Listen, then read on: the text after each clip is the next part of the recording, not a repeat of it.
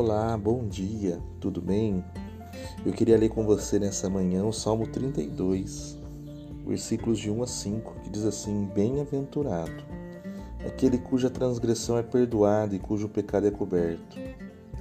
Bem-aventurado o homem a quem o Senhor não atribui culpa e em quem não há engano. Enquanto me calei, os meus ossos me consumiam de tanto gemer o dia todo porque tua mão pesava sobre mim de dia e de noite. O meu vigor se esgotou com o calor da seca.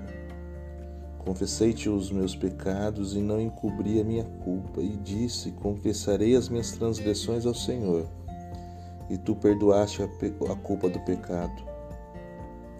Sabe, muitos insistem em que a culpa é uma imposição da sociedade, uma imposição da religião, que as pessoas são capazes de definir o certo e o errado por si mesmas.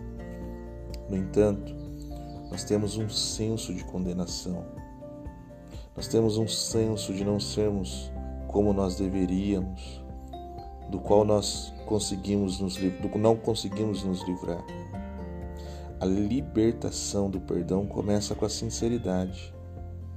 E somente quando expomos e reconhecemos o nosso pecado é que Deus se dispõe a cobri-lo.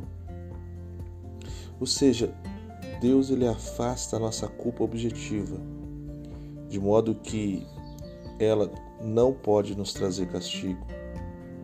Deus ele afasta a nossa vergonha subjetiva, de modo que não permanecemos em agonia anterior. As pessoas mais felizes, que o Salmo diz aqui, os bem-aventurados.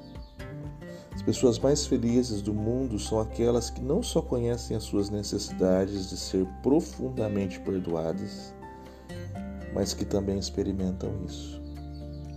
E você? Se sente perdoado, experimentou o perdão de Deus na sua vida?